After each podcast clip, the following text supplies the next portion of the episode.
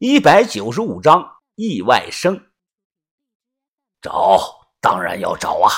别忘了我们出来是干什么的。把头扭头看了周围一圈，深呼吸了一口，说道：“唉，此时啊，天知地知，我们知。元宝啊，你懂我的意思吗？”元宝立即点头，单手举起来，说道：“啊，我懂。哎，你们放心啊，我绝对不会对任何人说起的。我以小霞和孩子的名义发誓，包括对我爷爷也不会说的。”元宝现在非常在乎自己的新媳妇，这些话可以说是发了毒誓了。把头满意的点点头，他朝坑底下看了一眼，吩咐的说道：“今天啊，一定要干完，然后把土填了。赶快拿上东西走。你们继续，我去看一下他。我本想去的，但把头比我心更细呀，他去找小轩聊去了。”再次下到盗洞的底部啊，情况完全不一样了。豆芽仔用衣服捂着嘴，嘟囔的说道：“哎呀，疯子，这他妈太恶心了！以后我早上再也不吃那个豆腐脑了。赵倩倩下手真是太狠了。”我啪的朝豆芽仔头上扇了一巴掌：“你别他妈乱说啊！和小轩有什么关系啊？和我们都没关系，知道吧？这个人啊，他是放牛的时候自己掉下来摔死的，知不知道啊你？”豆芽仔连连点头，哎哎哎，我知道，我知道，跟咱们没没半毛钱的关系。这个人是自己摔死的。哎哎，不对呀，那那头牛呢？哎，没看到啊！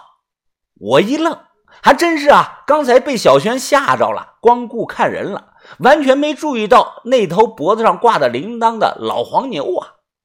于哥摇头说：“啊，别管了，估计是趁乱跑了。牛又不会说话，没事的，咱们听把头的吩咐。”抓紧干活吧！哦，于哥，你说的对。大概是从上午十点半开始，我们把女棺里的烂泥分别装桶里提上去，然后啊，去河边用河水淘洗。没去动那个人啊，干活的时候啊，我把衣裳脱了，盖在这个人被石头砸扁的脑袋上，因为不敢多看。这还是正热的季节，不过几个小时啊。不知道从哪儿来的，或许是被那个豆腐脑吸引过来的。这个人的头上出现了苍蝇，是一只绿头的苍蝇啊！太阳逐渐的下山，伴随着时间的流逝，这一地的豆腐脑吸引过来的苍蝇是越来越多。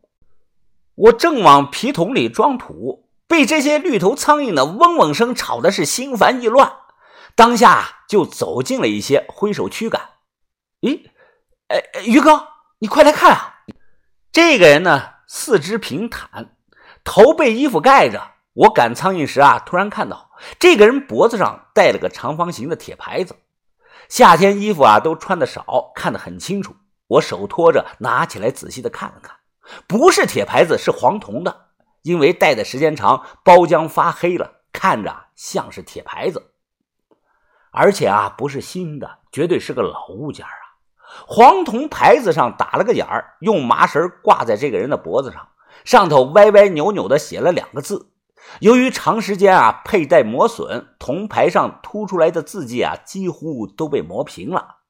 水水官这两个字啊是水官儿这是什么呀？于哥，水官儿是什么？于哥摇摇头，表示不清楚。我又抬头问正在坑上提土的元宝。元宝皱眉想了想，说：“啊，呃，税官，我好像以前在哪儿听说过，呃，也可能没有听说过，呃，忘了，不知道了，都不清楚，我也就没有再纠结。这个人死了，不知道他叫什么，就留下了一个背着的竹筐，竹筐里装了一些绿叶紫花的草。元宝啊，瞄了一眼，说道：啊，呃，这个是芒山上野生的单丝草。”和柴胡一样，挖回去啊，砸烂，然后呢晒干，就会有人来收的。一斤要好几块钱了。最后啊，这些药贩子都卖给工厂做那个复方丹参片了。我把这竹篮子啊扔了下来，准备啊待会儿一块埋了。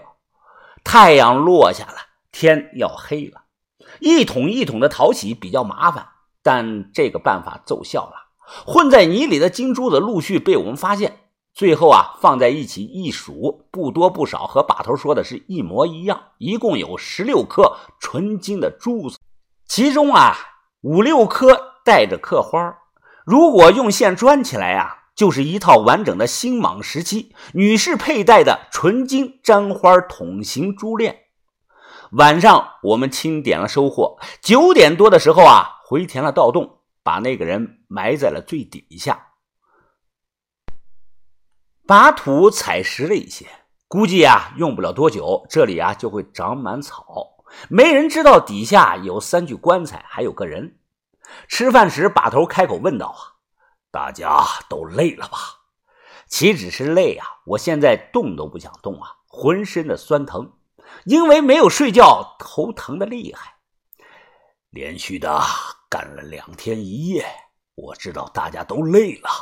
现在啊，形势不乐观。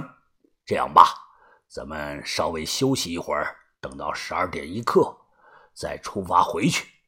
我点点头，说：“听你的，把头。”简单的吃了点东西啊，小轩走了过来，他小声的询问我说：“云峰，你能不能陪着我呀？”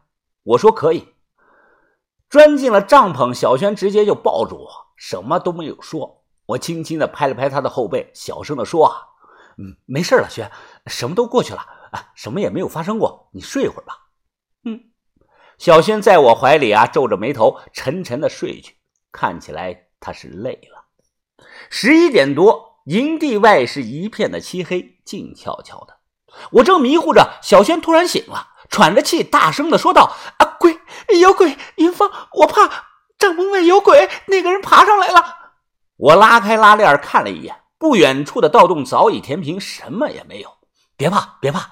我抱紧他，轻声的安慰的说：“啊，你是太累了，做了个噩梦，等明天就好了。”十二点一刻，我们准时出发，提着装满东西的大包小包啊，踏上了返程。等回到村里啊，天快亮了，掏出钥匙推门进去一看，吓了我一大跳啊！院里板凳上坐着个黑影，一动不动。仔细一看，是李爷。啊爷，啊爷爷，元宝看到老人有些心虚啊，不敢上前。李爷起身几步上前，他黑着脸，一把将元宝扯了过来，一个大耳光子就扇在了元宝的脸上。你不是说去市里医院给小霞拿检查报告了吗？你这是去市里了？裤子上的土哪来的？元宝低着头不敢吭声啊，说。李爷脸色铁青啊，厉声的呵斥。我想帮元宝啊说两句好话，结果把头使劲踢了我一脚，意思啊让我别管。你，你气死我了！你，你个孽障！我他妈跟你说了几年了，让你别干这行，别干这行！你想像你爹一样吗？啊！老子我不缺钱。爷爷，我今年都七十四了，我他妈还能活几年呢？你要是死在了坑里，你要是进去了，谁养你的孩子？谁照顾你老婆啊？啊！李爷神情激动，怒声的呵斥。元宝红着眼说：“呃，我我知道错了，爷爷，你别生气了。”这个时候，把头说话了：“啊，李哥呀，这个事儿啊，我也有过错。孩子们都还小，有些事啊不懂，不像咱俩。”加起来有一百五十岁左右了，走去屋里谈吧。小院里就剩下我们这些年轻人了。看自己爷爷进屋了，元宝立即不哭了。他右手抠着鼻屎，笑着说：“嘿，我操，哎，可算是糊弄过去了。”点上了一根烟，元宝噗的吐出了个烟圈，又笑着问我：“哎，兄弟啊，这次那些货，你估计能卖多少钱来？”我想了想，说道：“啊。”哎呀，不太好说啊，主要是看收货的老板的实力怎么样啊。不过啊，我估计啊，光把那一串新网的金项链，哎，找个富婆卖了，咱们一个人啊分上个十来万没啥问题。哎，呀，十分十来万了！元宝大笑了一声，结果啊，听到屋里自己爷爷的说话声，马上又不笑了。他搂着我，小声的说：“啊，兄弟啊。”到时候我给你个卡号啊，你给我把钱打进去。这事儿啊，别让我爷知道了啊。至于搞得这么神秘吗？